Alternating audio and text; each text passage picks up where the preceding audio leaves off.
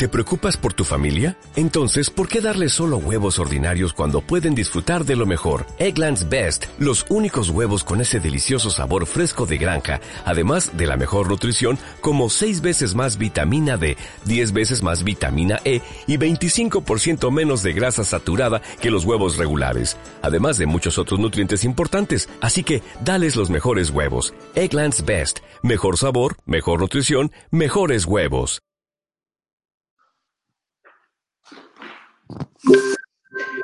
Muy buenas tardes, sea todo el mundo bienvenido a Radio Campus, la emisora de la Universidad de La Laguna, dependiente del Vicerrectorado competente en materia de cultura y extensión. Hoy vamos a hablar de aulas y cátedras culturales, una vez más, en nuestro programa específico dedicado a estos menesteres, ya que está con nosotros la artífice de una iniciativa interesante que ha conjugado a varias, pero cuyo punto de partida es, no es otra cosa que eh, la iniciativa que ha surgido del Aula Cultural de Matemática Divulgativa de la Universidad de La Laguna. Hablamos de una iniciativa para fomentar la creatividad, la escritura. Hablamos de ciencia ficción en un hilo. Y para ello está con nosotros la promotora principal y directora del Aula Cultural, Edith Padrón Fernández. Edith, muy buenas noches y muchas gracias por estar aquí con nosotros. Buenas noches, encantada. ¿Cómo surge la idea de llevar a cabo una iniciativa de esta naturaleza? Bueno, te voy a corregir un poco porque en realidad la iniciativa no es exactamente nuestra. Desde el Ateneo, eh, la persona que se ocupa del área de ciencias y humanidades, eh, que es Víctor, eh, se pone en contacto conmigo y hablando un día, nosotros realizamos con ellos algunas actividades en común y hablando un día, pues bueno, con este asunto de la pandemia, pues parecía que no podía sacar la idea que tenía de hacer los microrelatos eh, de ciencia ficción.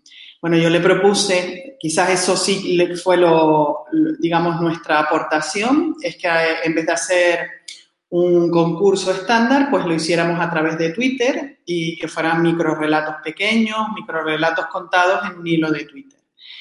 Y bueno, pues eh, pensamos que algunas otras aulas culturales, como Casupea o, o, incluso el aula divulgativa eh, científica, que también, bueno, no se llama así, creo que se llama, tú igual me puedes ayudar un poco, ¿no? Era aula divulgativa de divulgación científica, ¿verdad? Eh, pues eh, eh, el aula, pues pensamos en organizar algo que fuera en común, ¿no? Radio Campus también. Y bueno, lo hemos lanzado y la verdad que tiene un éxito tremendo, ¿no? Tenemos alrededor de 100 microrelatos y bueno, quedan poquitos días, este fin de semana se acaba el plazo y, y ahí estamos a ver cómo resulta esta primera edición. Entonces, a 48 horas del cierre del plazo, más de 100 microrelatos que además... estamos, no, no, más de 100, pero cerquita de 100, ¿vale? Estamos alrededor de, de, los 90, una cosa así. El hecho de utilizar una red social como Twitter ha hecho que eh, se atraviesen las barreras de los campos universitarios laguneros. Sí, incluso las barreras de las islas y las barreras de los estados. Bueno, tenemos aportaciones de Francia, Cuba, Perú, Venezuela, o sea, de, diversos sitios, bastantes aportaciones españolas también. Y bueno, pues estamos un poco, un poco contentos en ese sentido, ¿no? De abrir, abrir campos para abrir gente para que, para que se incorpore a, a, esta idea. Además, yo creo que mi impresión, aunque no, no detectamos exactamente quién son los autores, ¿no? Eso lo haremos a posteriori cuando ya se haga la selección, es que son personas bastante jóvenes y esto, pues bueno, alienta un poco a que este concurso pues tenga un futuro prometedor.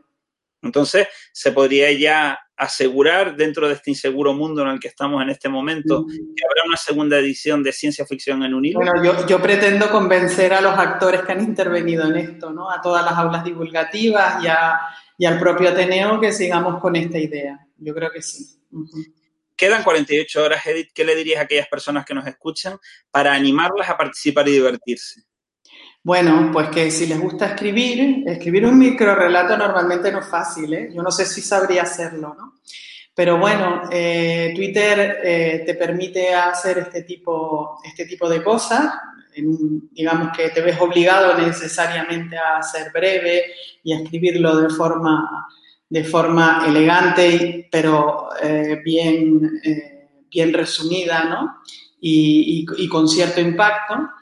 Y, bueno, yo lo que les diría y les animaría es, si te gusta escribir y te gusta la ciencia ficción, lo tienes eh, muy fácil, ¿no? Solamente tienes que escribir eh, un micro relato y poner el hashtag, eh, pues, micro, ciencia ficción en un hilo e incluirlo en un, en un formulario que tenemos acondicionado para eso. Pues con estas palabras nos despedimos. Edith, muchas gracias y en este caso que sea un planteamiento interesado porque desde Radio Campus también participamos en la iniciativa. Te deseo la mejor de las suertes y que haya muchas ediciones, mucha ciencia ficción en muchos hilos a lo largo de los años.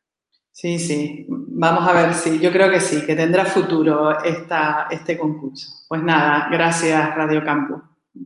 Pues hemos hablado con Edith Padrón Fernández en nuestro programa dedicado a aulas, cátedras y colectivos culturales. Ella es la directora del aula cultural de matemáticas de eh, Matdibul, que es el eh, apodo con el que se la conoce en las redes sociales, y es una de las partes de esta colaboración entre la Universidad de La Laguna y el Ateneo de La Laguna, este primer concurso de microrelatos en Twitter, Ciencia Ficción en un Hilo, en el que colabora el Aula Cultural Radio Campus, el Aula Cultural Casiopea, el Servicio de Biblioteca de la Universidad de La Laguna, porque esta es la emisora de la Universidad de La Laguna.